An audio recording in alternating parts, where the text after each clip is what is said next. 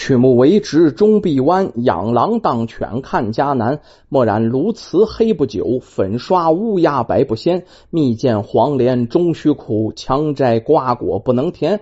好事总得善人做，哪有凡人做神仙？说这么几句定场诗啊。今天呢，我们说这么一个民间故事啊，不是聊斋故事啊，是一个民间的传说。说的是什么呢？就是人呐，在其位谋其政。怎么叫在其位谋其政呢？你就在那个位置上，你不管是当官也好啊，还是做什么工作也好，一定要把这个事情要干好，因为你站在这个位置嘛。啊，怎么能干好呢？细心和认真两个字就能把事干好。如果遇上这样一个好官的话，那不管是单位呀，还是地方上啊，那都是百姓之福啊。我们今天说的这个故事啊，发生在明朝的崇祯初年。地点呢，在赣州啊。咱们说这赣州有一个古桥啊啊，这一年发洪水呀，就被冲毁了。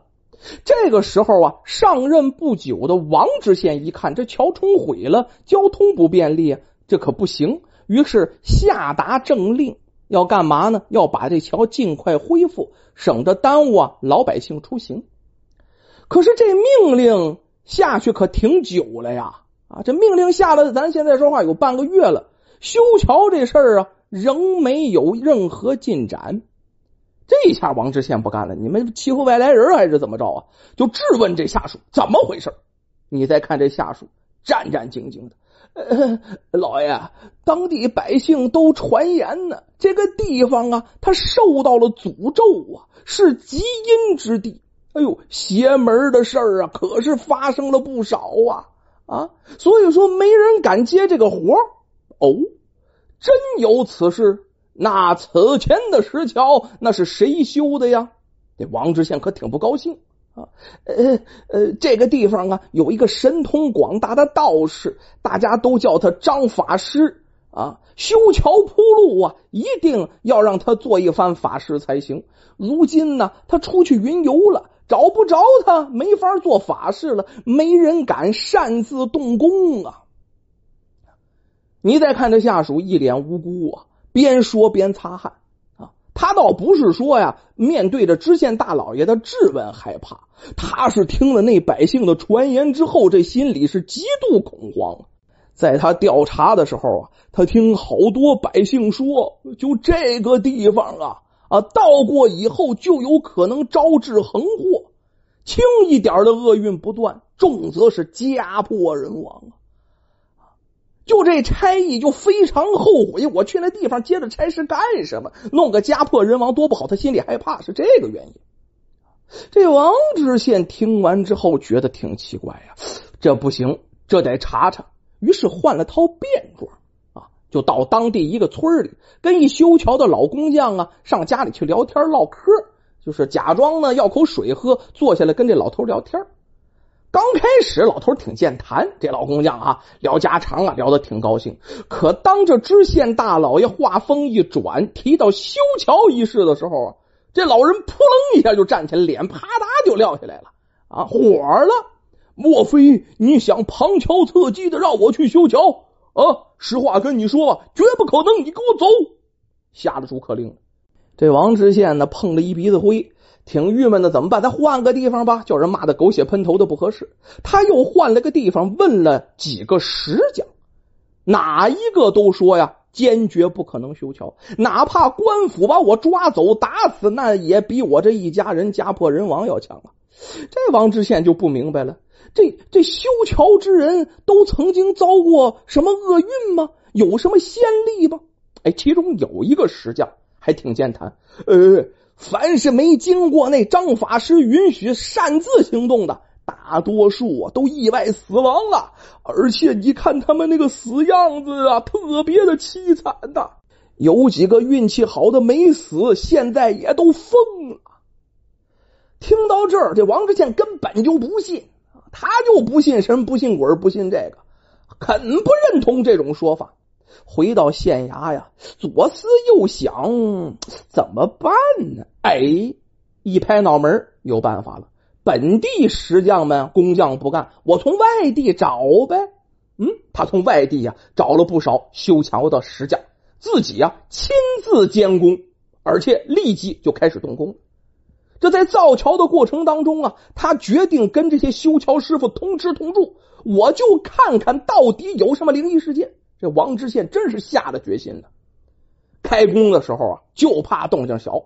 这王知县啊，不但没有请这张法师做法，而且敲锣打鼓，把这开工仪式弄得哈跟演唱会似的啊，精彩异常，非常高调。而且把这几个石匠的名字啊写到红布之上，把这家庭住址也都写得一清二楚，就是斗这个气儿啊。他为什么这么做呀？这不是冒蒙。原来王知县经过一番调查之后，心里觉得这个所谓的张法师是极其可疑啊。原因是在此地每次修桥铺路，你都得支付给这张法师大量的银子，请他做法啊，比修桥的钱也不少到哪去呀啊！如果不给他钱，不这么做的话，那这些人都会遭到横祸，全都是意外死亡。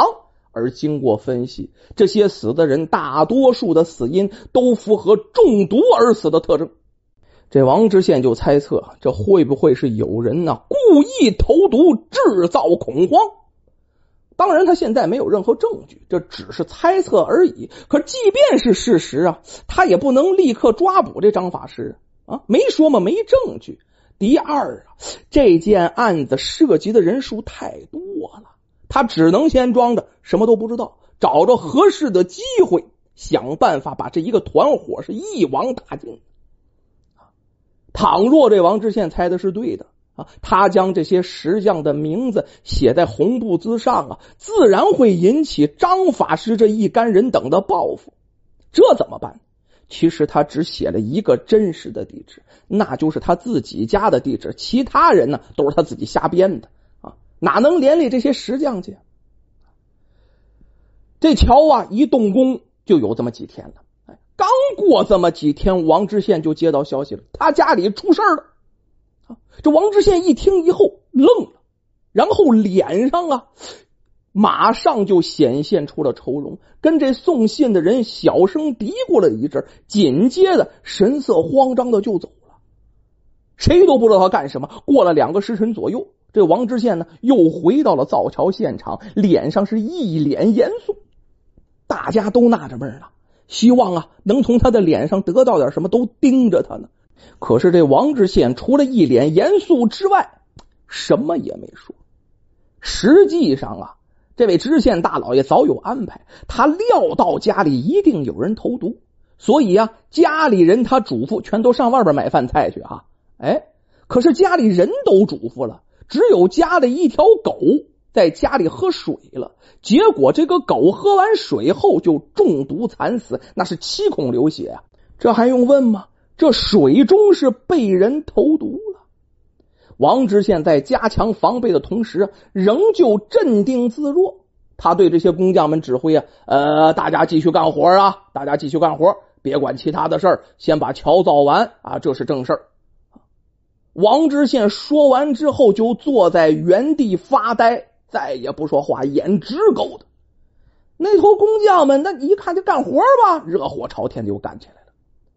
此后的工作当中啊，这些工匠们更加小心谨慎，围堰呐、打桩啊、下基脚啊、切桥墩呐，每一个细节啊，这知县大老爷都在这监工呢，哎，亲自过问呢，真是劳心劳力。但是只字不提他自己家究竟发生了什么事儿。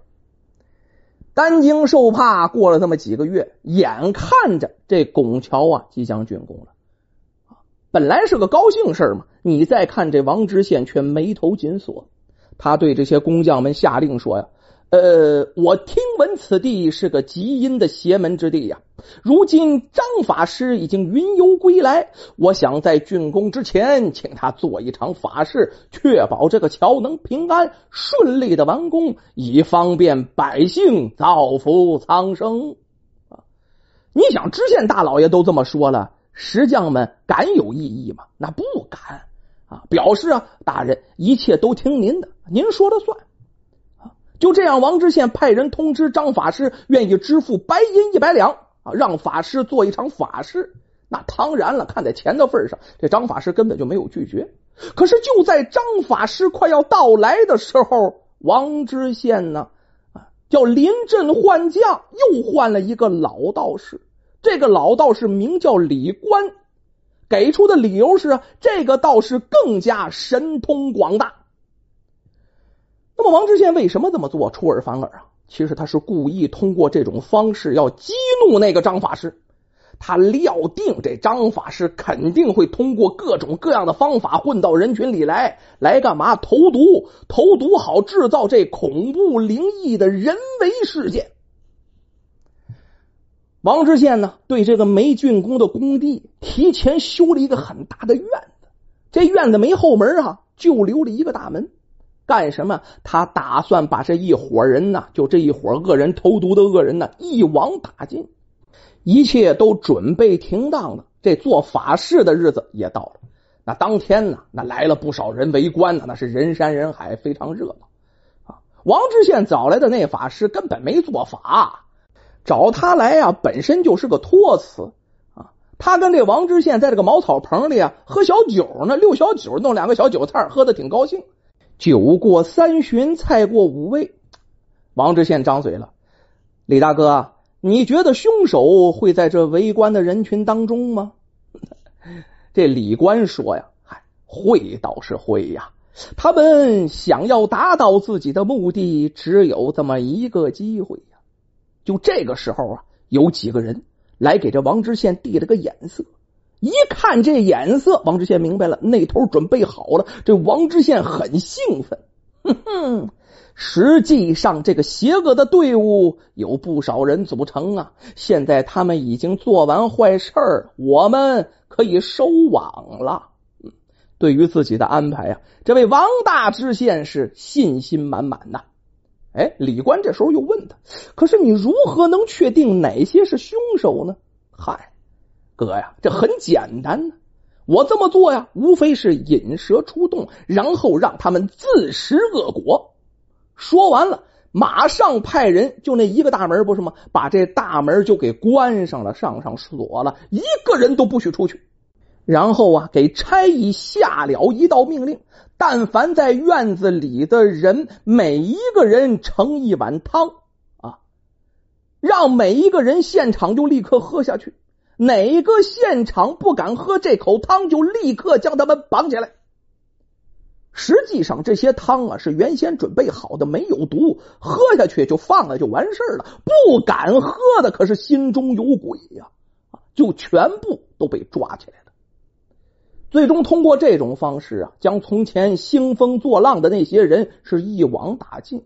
当然了，那个兴风作浪、装神弄鬼的张法师一看这种情况，他能不认罪吗？只能是承认了一切罪行啊。那位说等待他的是什么？是自己用的毒水吗？不是，哪那么便宜去？罪大恶极，经过行文，这个张法师啊，嗨，最后混的一个凌迟处死。为什么？害了太多的人了！这也是作恶多端的人呐应有的下场啊。那些自以为是、投机取巧的行为，你看似挺高明、挺诡异，实际上不过是跳梁小丑一般，丑态百出啊！这样的人只会作茧自缚，那叫什么呀？自作自受罢了。